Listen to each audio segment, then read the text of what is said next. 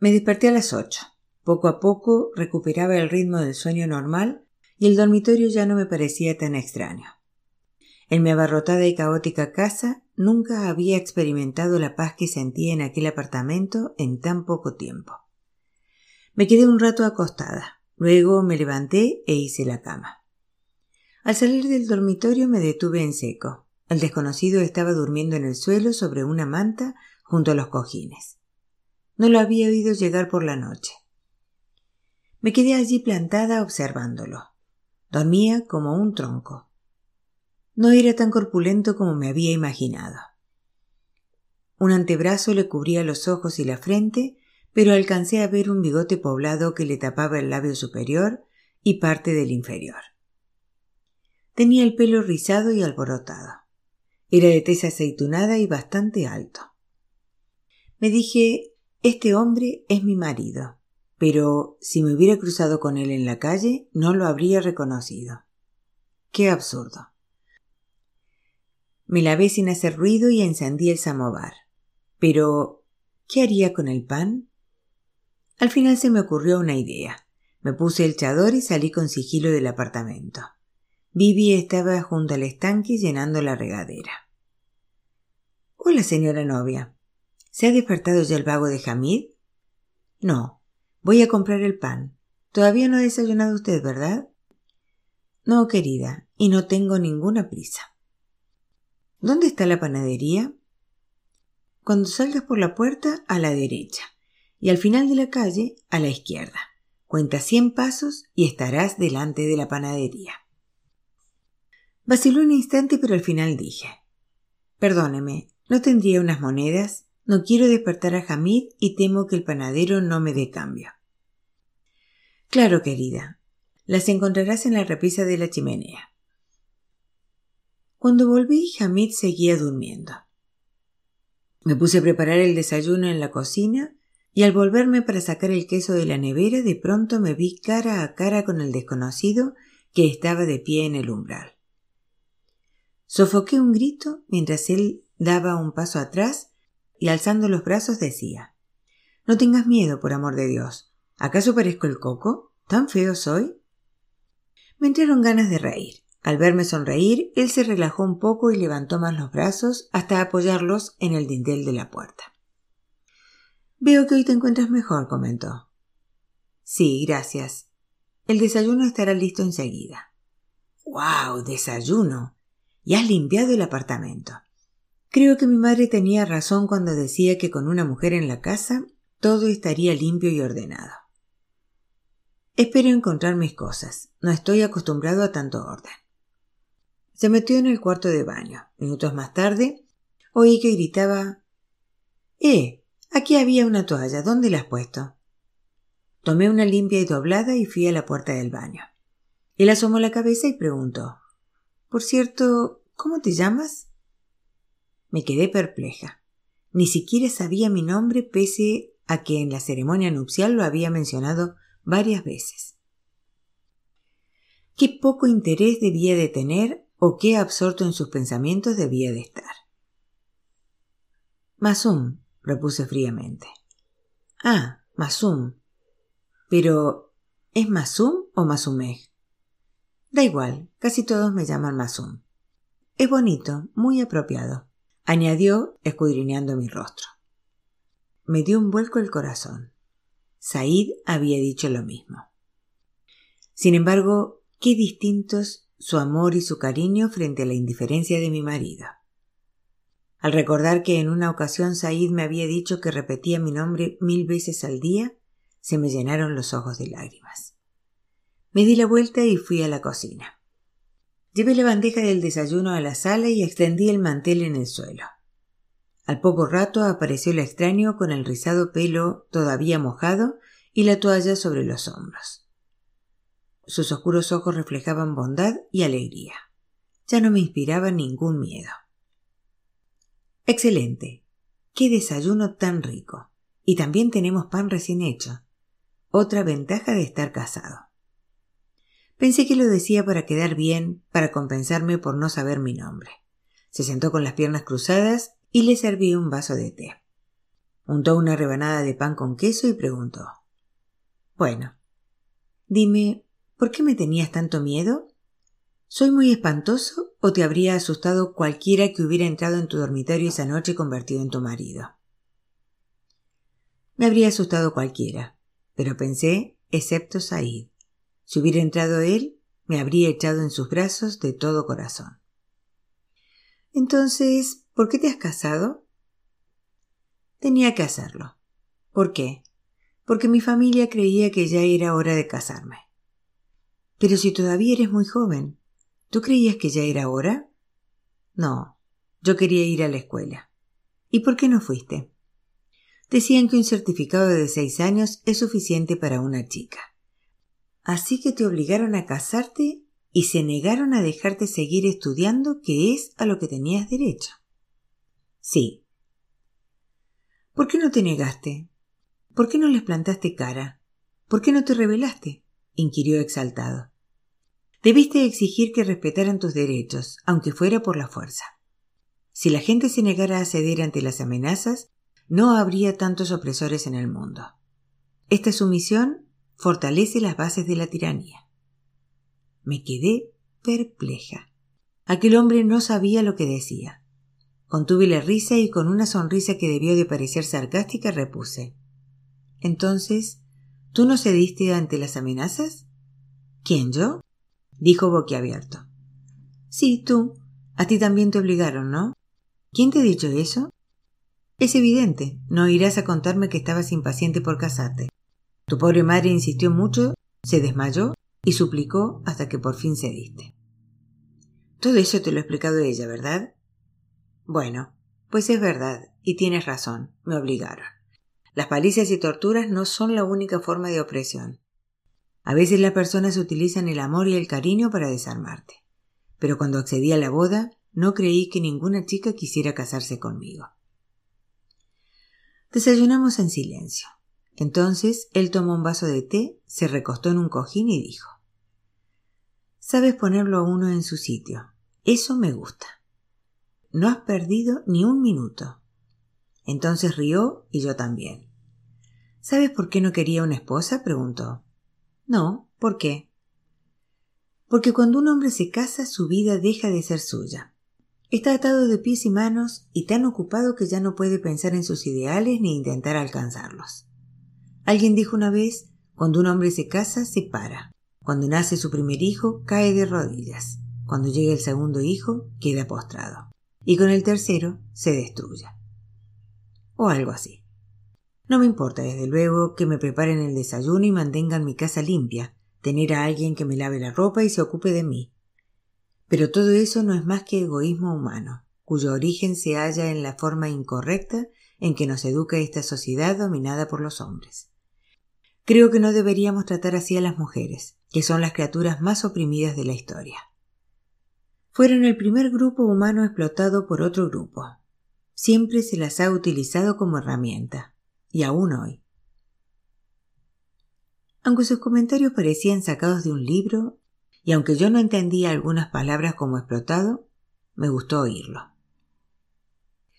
Lo de que las mujeres son las criaturas más oprimidas de la historia se me quedó grabado. ¿Por eso no querías casarte? Sí, no quería quedar limitado y confinado como es inevitable en los matrimonios tradicionales. Quizás si fuéramos amigos y tuviéramos la misma forma de pensar y las mismas actitudes, sería diferente. Entonces, ¿por qué no te casaste con alguien así? Las chicas de nuestro grupo no optan por el matrimonio tan fácilmente. Ellas también se han entregado a la causa. Además, mi madre odia a todos mis amigos. Me decía, si te casas con una de ellas, te mataré. ¿La amabas? Si amaba ¿A quién? Ah, no, no me malinterpretes. No quiero decir que estuviera enamorado de alguien y mi madre se opusiera. No, ¿qué va? Mis padres insistían en que me casara y decidí acabar de una vez casándome con alguna chica de nuestro grupo. De esa forma, mi esposa no sería un obstáculo en mis actividades. Pero mi madre me vio venir. ¿De tu grupo? ¿Qué grupo? No se trata de un grupo formal. Solo somos un grupo de personas que se reúnen para actuar en beneficio de los desfavorecidos. Al fin y al cabo, todos tenemos objetivos e ideales y luchamos para alcanzarlos. ¿Cuáles son los tuyos? ¿Qué dirección quieres tomar? Mi objetivo era seguir estudiando, pero ahora no lo sé. ¿No irás a decirme que quieres pasarte el resto de la vida limpiando este apartamento? No. Entonces, si tu objetivo es estudiar, hazlo. ¿Por qué abandonas? Porque en la escuela secundaria no aceptan mujeres casadas, contesté. ¿No sabes que existen otras formas de estudiar? ¿Qué otras formas? Puedes ir a una escuela nocturna y presentarte por libre a los exámenes. No es necesario asistir a la escuela ordinaria. Ya lo sé, pero ¿no te opondrías? ¿Por qué iba a hacerlo? Es más, prefiero vivir con una persona instruida e inteligente.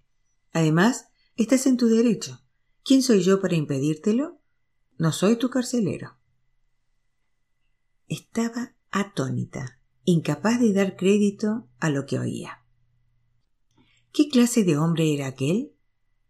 Qué diferente de todos los que yo conocía. Sentí como si se hubiera encendido en mi vida una luz tan brillante como el sol. Estaba tan contenta que no atinaba ni a hablar. ¿Lo dices en serio? Si me dejaras ir a la escuela. Le hizo gracia mi reacción, pero en lugar de reír repuso. Claro que lo digo en serio. Estás en tu derecho y no necesitas agradecérselo a nadie. Todos deberíamos poder dedicarnos a lo que nos gusta y a lo que creemos que es nuestro camino. El matrimonio no significa poner trabas a los intereses de tu cónyuge, sino todo lo contrario, apoyarlo siempre, ¿no te parece? Asentí entusiasmada al tiempo que captaba la insinuación de que yo tampoco debía obstaculizar sus actividades. A partir de ese día nuestro acuerdo se convirtió en la norma tácita de nuestra vida en común. Si bien gracias a ella obtuve algunos de mis derechos, al final no resultaría beneficiosa para mí. Ese día mi esposo no fue a trabajar y yo, como es lógico, no le pregunté por qué. Decidió que debíamos comer en casa de sus padres, que se marchaban de viaje esa noche. Tardé bastante en arreglarme, pues no sabía cómo vestirme. Decidí ponerme el pañuelo de cabeza como solía y si mi esposo no lo aprobaba, también el chador. Cuando salí del dormitorio, señaló el pañuelo y preguntó ¿Qué es eso? ¿Tienes que llevarlo? Bueno, desde que mi padre me dio permiso solo llevo un hijab. Pero si lo prefieres, me pondré el chador. No, por favor, exclamó. El pañuelo ya me parece excesivo. Pero haz lo que quieras, vístete como te apetezca. Eso también es un derecho fundamental. Aquel día, por primera vez en mucho tiempo, me relajé.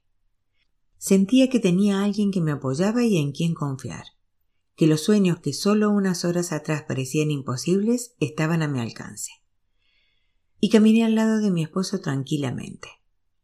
Hablamos, él más que yo.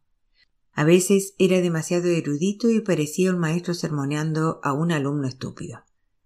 Pero no me importaba. Era realmente culto y en lo referente a experiencia y educación, yo ni siquiera podía considerarme su alumna. Lo admiraba. En casa de sus padres todos nos hicieron corro. Su hermana mayor, Monir, y sus dos hijos habían venido desde Tabriz.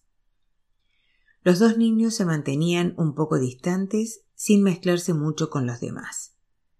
Hablaban entre ellos y solo en turco. Monir era muy diferente a sus hermanas y parecía mucho mayor. Más una tía que una hermana, pensé. Todos se alegraron de ver que Hamid y yo nos llevábamos bien. Hamid no paraba de bromear con su madre y sus hermanas. Les tomaba el pelo y las besaba en la mejilla, lo que aún me extrañó más. Todo se me antojaba gracioso y sorprendente. En la casa donde yo había crecido los hombres casi nunca hablaban con las mujeres y menos todavía para bromear y reír con ellas. Me gustaba el ambiente que reinaba allí. Ardeshir, el hijo de Mansurej, había empezado a gatear. Era muy cariñoso y se echaba de continuo a mis brazos. Me sentía a gusto y reía de buena gana. Bueno, gracias a Dios, la novia sabe reír, comentó la madre de Hamid alegremente. Todavía no habíamos oído su risa.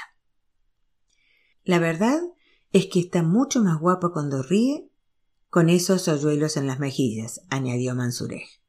Te aseguro que yo en tu lugar reiría siempre. Me sonrojé y agaché la cabeza. Ella continuó. ¿Lo ves, hermano? ¿Ves qué chica tan guapa te hemos encontrado?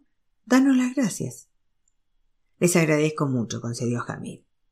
¿Pero qué les pasa a todos? dijo Manijej enfurruñada. ¿Por qué se comportan como si nunca hubieran visto a una persona? y salió del salón. No le hagan caso, dijo entonces su madre. Al fin y al cabo, siempre fue la preferida de su hermano. Ay, cuánto me alegro. Ahora que los veo juntos, siento un gran alivio. Doy gracias a Dios. Ahora ya puedo cumplir mi promesa en la casa de Dios. Entonces entró el padre de Hamid y todos nos levantamos para saludarlo. Bueno, señorita novia, me dijo tras besarme en la frente. ¿Cómo estás? Espero que mi hijo no te haya tratado mal. No, en absoluto, dije sonrojándome y agachando la cabeza.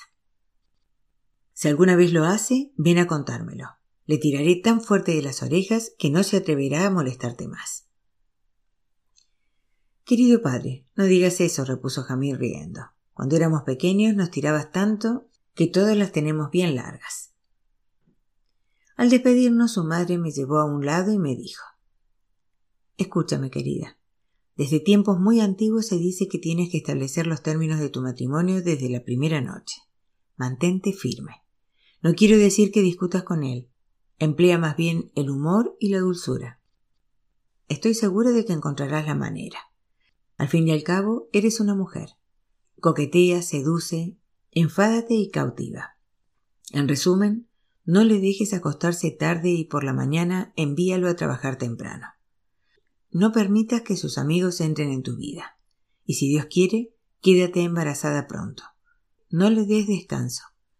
Cuando tenga un par de críos en casa, se olvidará de esas payasadas suyas. Demuéstrame lo que vales.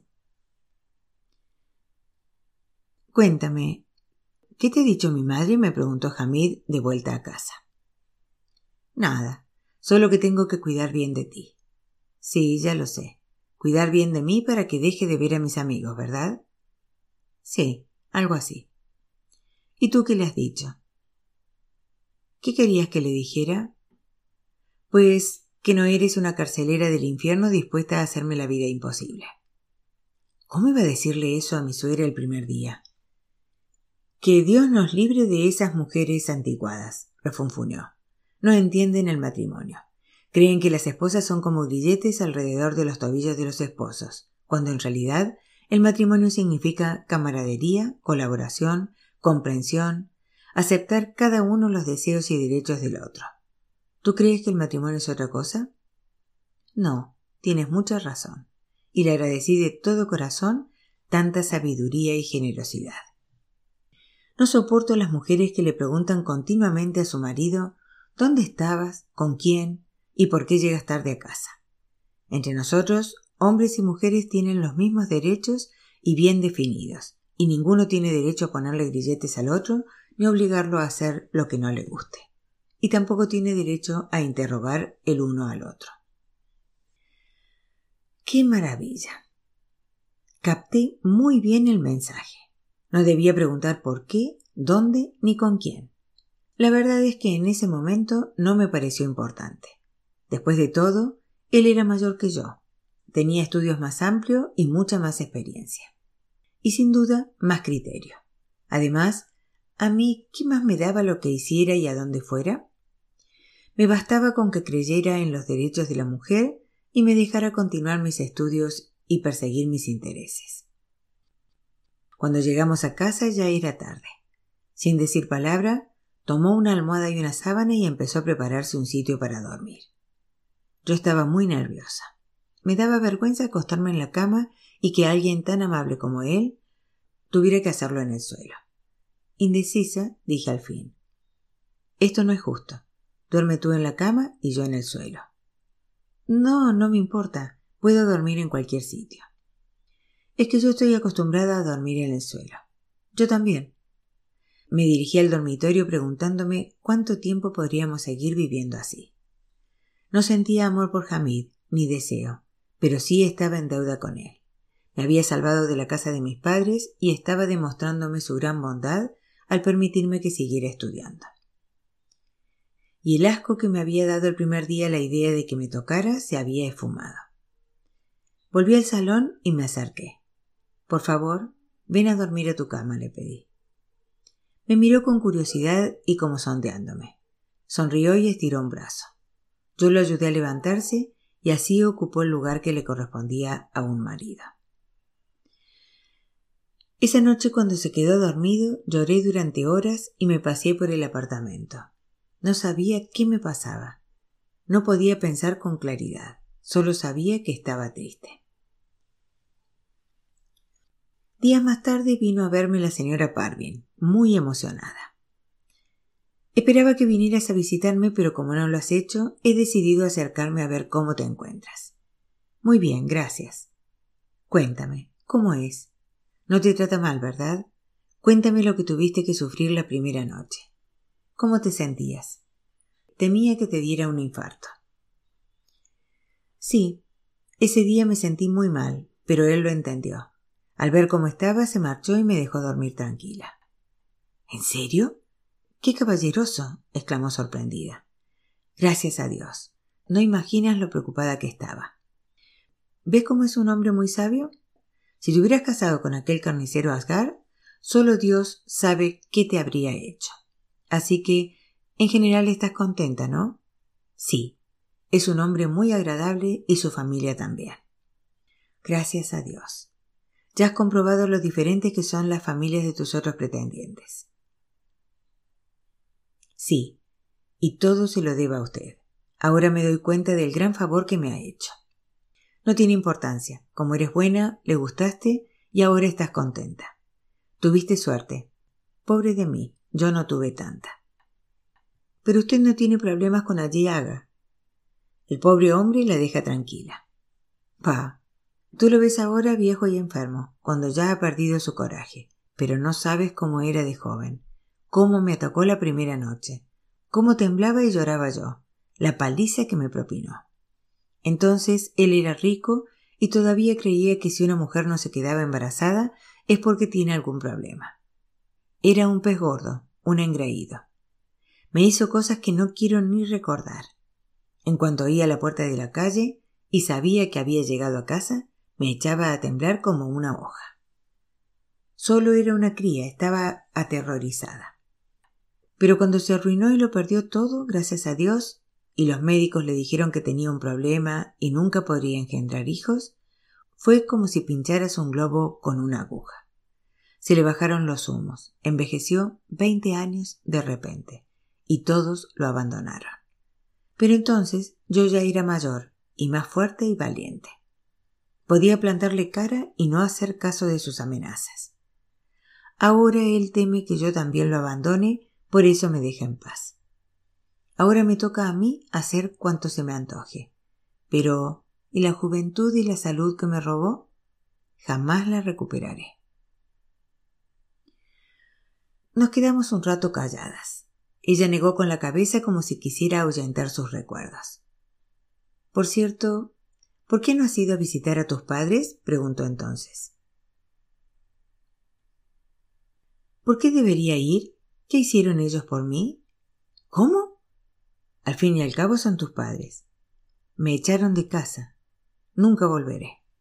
No digas eso. Es pecado. Están esperándote. No, señora Parvin, no puedo. No insiste, por favor. Cuando llevaba tres semanas casada, una mañana llamaron a la puerta, lo que me sorprendió porque no esperaba visita. Al abrirme encontré a mi madre y a la señora Parvin. Me quedé desconcertada y la saludé fríamente. Hola señora, exclamó la señora Parvin. Veo que te lo pasas en grande porque te marchaste y no has vuelto a mirar atrás. Tu madre se muere de pena. Le dije, vamos a su casa y verá con sus propios ojos que su hija se encuentra bien. ¿Dónde has estado? preguntó mi madre enfadada. Estaba muy preocupada. Llevamos tres semanas pendientes de la puerta esperándote. ¿Ya no te acuerdas de que tienes un padre y una madre? ¿No te acuerdas de que hay costumbres y tradiciones? ¿En serio? repuse. ¿A qué costumbres y tradiciones te refieres?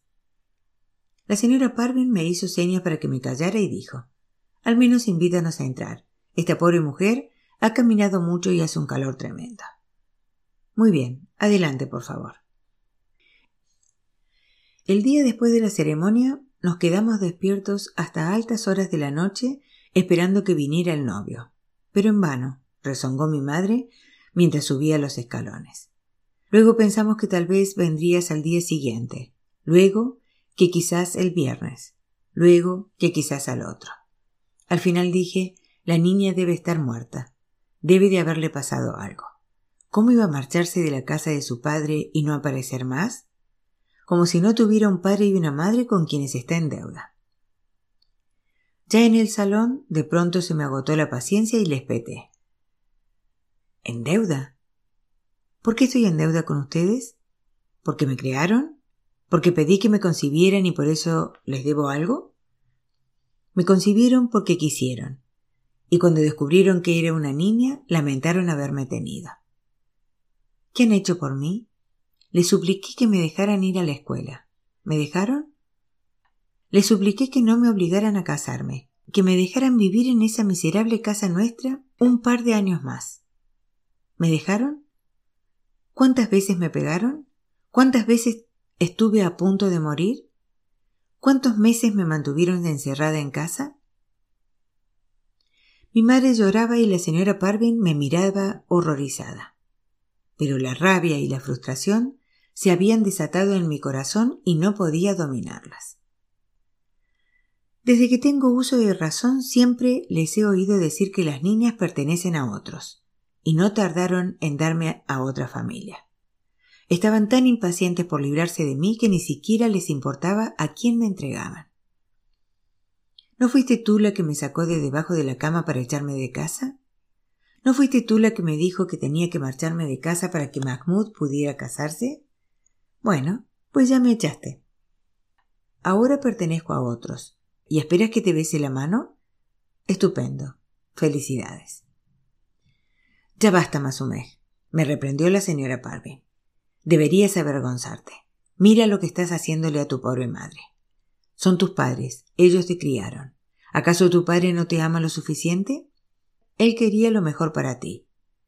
¿No se preocupó lo bastante por ti? Yo he visto sufrir a tu madre cuando enfermaste. Se quedaba a tu lado por las noches, hasta el amanecer, llorando y rezando por su hija. Nunca fuiste desagradecida. Todos los padres, incluso los peores, merecen la gratitud de sus hijos. Tanto si te gusta como si no, estás en deuda con ellos y es tu deber reconocerlo. Si no lo haces, Dios se ofenderá y descargará su ira sobre ti. Me sentí más tranquila y aliviada. El odio y el rencor que había ido acumulando explotaron como un grano de pus, y las lágrimas de mi madre calmaron mi dolor igual que un bálsamo. ¿Mis deberes de hija? Muy bien, cumpliré con esos deberes. No quiero acabar siendo la culpable. Entonces miré a mi madre y dije si alguna vez necesitas que haga algo por ti, lo haré, pero no esperes que olvide lo que me hiciste. Trae un cuchillo y córtame esta mano con la que te arrastré por el pelo y te saqué de debajo de la cama, dijo ella entre sollozos. Juro ante Dios que así me sentiré mejor y sufriré menos. Cien veces al día me digo, que Dios te rompa el brazo, mujer. ¿Cómo pudiste pegar a esa niña inocente? Pero Hija mía, si no lo hubiera hecho, ¿sabes qué habría pasado? Tus hermanos te habrían destrozado. Además, aquella mañana Ahmad había empezado a decirme Si mi hermana nos avergüenza, la quemaré viva. Y tu padre llevaba toda la semana con dolor de corazón. Gracias a las pastillas y las medicinas consiguió sobrevivir hasta aquel día. Temía que le diera un infarto. ¿Qué podía hacer? Te juro que estaba destrozada pero no sabía qué hacer. ¿Estás diciendo que no querías casarme? Sí, quería. A diario rezaba mil veces para que apareciera algún hombre decente, pidiera tu mano y te salvara sacándote de nuestra casa. ¿Crees que no sabía lo desgraciada que te sentías en aquella prisión? Cada vez estabas más flaca y ojerosa. Me moría de pena cuando te miraba. Rezaba y le hacía promesas a Dios para que encontraras un buen marido que te liberara. La pena que sentía por ti estaba matándome. La bondad de sus palabras empezó a derretir el hielo de mi corazón. Bueno, deja de llorar, dije, y fui a buscar tres vasos de sorbete. Vaya, vaya, qué casa tan limpia y ordenada tienes, exclamó nuestra vecina para cambiar de tema. Por cierto, ¿te gustaron tu cama y tu tocador? Yo los escogí. Sí, la señora Parvin nos ayudó mucho, terció mi madre. Le estamos muy agradecidos. Yo también. Basta, por favor, voy a sonrojarme. Lo que hice, lo hice de muy buen grado. Todo lo que yo elegía, tu padre lo compraba sin vacilar un instante. Nunca había comprado así. Si le hubiera pedido que adquiriera los muebles del ya, lo habría hecho. Es evidente que el pobre hombre te quiere mucho. Ahmad clamaba al cielo. No quería que gastara tanto, pero tu padre estaba decidido a hacerlo por ti. Decía quiero lo mejor para ella. Quiero que mi hija pueda llevar la cabeza bien alta delante de la familia de su marido y que nadie diga que no tenía un buen ajuar. Los sofás que encargó tu padre ya están listos, añadió mi madre aún entre sollozos. ¿Quieres saber cuándo te parece bien que te los entreguen? ¿Cómo se encuentra? pregunté suspirando. Pues no muy bien. Mi madre se enjugó las lágrimas con una punta del pañuelo y añadió De eso quería hablarte. Entiendo que no quieras verme y no me importa, pero tu padre se muere de pena. No habla con nadie en casa, ha vuelto a fumar como un carretero y no para de toser. Estoy preocupada, temo por su salud. Hazlo por él. Ven a visitarnos. No quiero que luego lamentes no haberlo hecho. Dios no lo quiera. No seas tan pesimista, iré. Iré esta misma semana. Le preguntaré a Hamid cuándo puede venir él y si no tiene tiempo, iré sola. No, querida, no estaría bien. Tienes que hacer lo que convenga a tu marido. No quiero que se enfade. No, no se enfadará. No te preocupes, lo arreglaré. Hamid me dejó muy claro que no le interesaban las visitas familiares y me animó a llevar mi propia vida social. Hasta me preparó una guía con las diferentes rutas de autobús y me explicó en qué casos era mejor que tomara un taxi. Unos días después, una tarde de mediados de agosto en que sabía que Hamid no estaría en casa, me arreglé y me dirigí a casa de mis padres. Me resultó extraña la rapidez con que de ser mi casa pasó a ser su casa. ¿Era normal que de la noche a la mañana me sintiera como una extraña en el hogar de mi familia? Era la primera vez que salía sola y realizaba un trayecto largo en autobús. Aunque estaba un poco nerviosa, me gustó la sensación de independencia. Me sentía como una adulta. Cuando llegué a mi antiguo barrio, me turbó la emoción. Me entristeció pensar en Said, y pasar por delante de la antigua casa de Parvanej me hizo añorarla más que nunca. Temiendo romper a llorar en plena calle, apreté el paso, pero cuanto más me acercaba a casa de mis padres, más débiles notaba las piernas. No quería ver a la gente del barrio, sentía vergüenza. Cuando Fati me abrió la puerta, los ojos se me llenaron de lágrimas. Mi hermana se echó a los brazos y lloró, suplicándome que volviera a casa o me la llevara de allí. Alí, sin moverse de donde estaba sentado, le gritó a Fati Basta ya de lloriqueos. ¿No te he dicho que fueras a buscarme los calcetines? Ahmad apareció al anochecer borracho y como aturdido. Sin importarle que hacía un mes que no me veía, tomó algo que se le había olvidado y volvió a salir. Cuando llegó Mahmoud me miró enfurruñado, masculló algo a mi saludo y se dirigió al piso de arriba. ¿Lo ves, madre? No debería haber venido. Aunque solo venga de visita una vez al año, le fastidiará. No, hija mía, no tiene que ver contigo. Mahmoud está enfadado por otra cosa. Hace una semana que no habla con nadie. ¿Por qué? ¿Qué le ocurre? ¿No lo sabes? La semana pasada nos arreglamos bien, compramos pasteles, fruta y unos rollos de tela y fuimos a Qum a ver a la hermana de tu padre para pedirle la mano de Babubej para nuestro Mahmoud. Y fue un fracaso. Hacía diez días tu tía había dado el consentimiento para que Mabubek se casara con otro hombre pero no nos lo había dicho por rencor. ya que no los invitamos a tu boda. Es mejor así, desde luego. A mí no me hacía ninguna gracia que se casaran. Su madre es una bruja, pero Mahmoud no paraba de hablar de su prima, que si Mabubek esto, que si Mabubek lo otro. Me invadió una alegría inmensa y entendí el dicho según el cual la venganza es dulce como la miel. Qué rencorosa eres, me dije e inmediatamente repliqué. Se lo merece, que sufra. Tendrías que haber oído a tu tía alardeando del novio, que es hijo de un ayatolá, pero que ha estudiado en la universidad y tiene ideas modernas.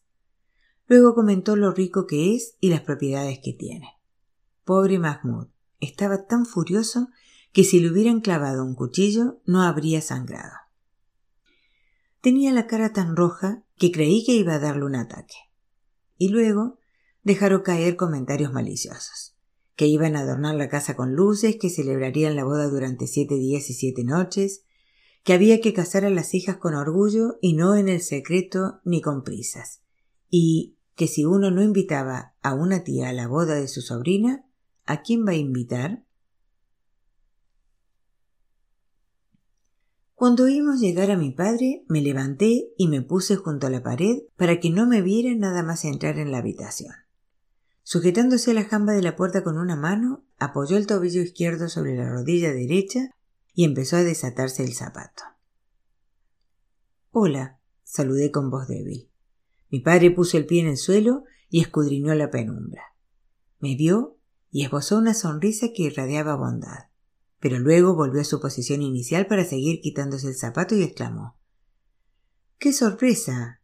¿Te has acordado de nosotros? Siempre me acuerdo. Negó con la cabeza, se calzó las zapatillas y como en los viejos tiempos le acerqué su toalla. Me lanzó una mirada de reproche y dijo Nunca creí que pudiera ser tan desleal. Se me hizo un nudo en la garganta. En la cena Padre pareció animarse y me acercaba los platos sin dejar de hablar. Nunca lo había visto tan locuaz. Mahmoud no bajó a cenar. Bueno, cuéntame, pidió padre riendo. ¿Qué le preparas a tu marido para comer y cenar? ¿Sabes cocinar? Me dijeron que quiere venir a quejarse de ti. ¿Quién, Hamid? El pobre nunca se queja de la comida. Acepta cualquier cosa que le ponga delante. De hecho, me dice, no quiero que pierdas el tiempo cocinando. Vaya. Entonces, ¿qué se supone que tienes que hacer? Dice que tengo que seguir estudiando. Hubo un silencio. Vi un destello en los ojos de padre mientras los demás me miraban fijamente. ¿Y quién se encargará de la casa? quiso saber madre. Es fácil, puedo hacer ambas cosas. Además, Hamid dice Me tienes sin cuidado las comidas, la cena, las tareas domésticas. Tienes que hacer lo que te interesa. Sobre todo, ir a la escuela porque es muy importante. Ni se te ocurra, soltó Ali. Ya no te admitirán. Sí me admitirán. Fui a preguntar. Iré a la escuela nocturna y podré presentarme a los exámenes. Por cierto, que no se me olvide llevarme los libros. Gracias a Dios, exclamó padre y madre lo miró sorprendida. ¿Dónde están mis libros? Los metí todos en el bolsón azul. Está en el sótano, indicó madre. Alí, hijo, ve a buscarlos. ¿Por qué tengo que ir yo? ¿Acaso ella no tiene brazos y piernas? Padre lo miró con súbita rabia y alzó una mano como para pegarle. Calla, espetó. No vuelvas a hablar así a tu hermana si no quieres que te haga saltar todos los dientes de la boca. Ali, rabioso e intimidado, se levantó y salió. Fati, sentada en el suelo, se apretó contra mí y soltó una risita maliciosa. Cuando me disponía a irme, padre me acompañó a la puerta y me susurró al oído. ¿Volverás? Como era demasiado tarde para matricularme en la escuela nocturna para el trimestre de verano, me matriculé para el otoño y esperé con impaciencia el inicio de clases. Disponía de mucho tiempo libre que ocupaba leyendo los libros de Hamid. Empecé con obras de ficción y luego pasé a los libros de poesía que leí con suma atención. A continuación abordé los libros de filosofía, muy aburridos y difíciles. Al final, como no tenía nada más que hacer, leí incluso sus antiguos libros de texto. Sin embargo, pese a que me encantaba leer, aquello no me hacía sentir realizada. Y Hamid casi nunca volvía pronto a casa y a veces se ausentaba varios días. Al principio yo preparaba la cena, extendía el mantel y me sentaba a esperarlo. Muchas veces me quedaba dormida y él no había llegado. Pero mantenía aquella rutina porque no me gustaba comer sola. Una vez volvió a casa a medianoche y me encontró dormida en el suelo junto a la cena. ¿No tienes nada mejor que hacer que perder el tiempo cocinando? dijo despertándome. Sobresaltada y dolida por su reacción, fui a acostarme y en silencio lloré hasta quedarme dormida. A la mañana siguiente, como un conferenciante que se dirige a una audiencia de idiotas, me soltó un largo discurso sobre el papel de la mujer en la sociedad y al final me espetó. No hagas como las mujeres tradicionales y analfabetas o como las explotadas y reprimidas, y no intentes atraparme con absurdas muestras de amor y bondad. No intentaba nada, repliqué enfadada y ofendida. Lo que pasa es que estoy harta de quedarme sola y tampoco me gusta comer sola. Como nunca comes en casa y vete a saber lo que te dan por ahí, me pareció una buena idea prepararte una cena especial. Quizás conscientemente tu intención no sea atraparme, pero de manera subconsciente ese es tu objetivo. Es un viejo truco que usan todas las mujeres, atrapar a los hombres por el estómago. Basta. ¿Quién quiere atraparte? Al fin y al cabo estamos casados. Es verdad que no nos queremos, pero tampoco somos enemigos. Me gustaría hablar contigo alguna que otra noche, aprender de ti y oír otra voz en esta casa distinta a la mía. Y tú te alimentarías mejor. Además, tu madre me insistió mucho. Le preocupa que no comas bien. ¿Lo ves? Ya sabía yo que mi madre tenía algo que ver. Sé que no es culpa tuya y que solo sigues sus instrucciones. Desde el primer día te comprometiste a no poner obstáculos en mi vida y no entorpecer mis deberes ni ideales. Así que, por favor, Dile de mi parte que no se preocupe por mi alimentación. Tenemos reuniones todas las noches y un par de chicos que son muy buenos cocineros preparan las comidas. A partir de ese día ya no lo esperaba por las noches. Él llevaba su vida con sus amigos invisibles en un entorno del que yo no sabía nada. Ignoraba quiénes eran sus amigos, de dónde provenían y cuáles eran esos ideales de los que tanto se enorgullecía. Lo único que sabía era que la influencia que ejercían sobre Hamid era cien veces mayor que la de su familia y la mía.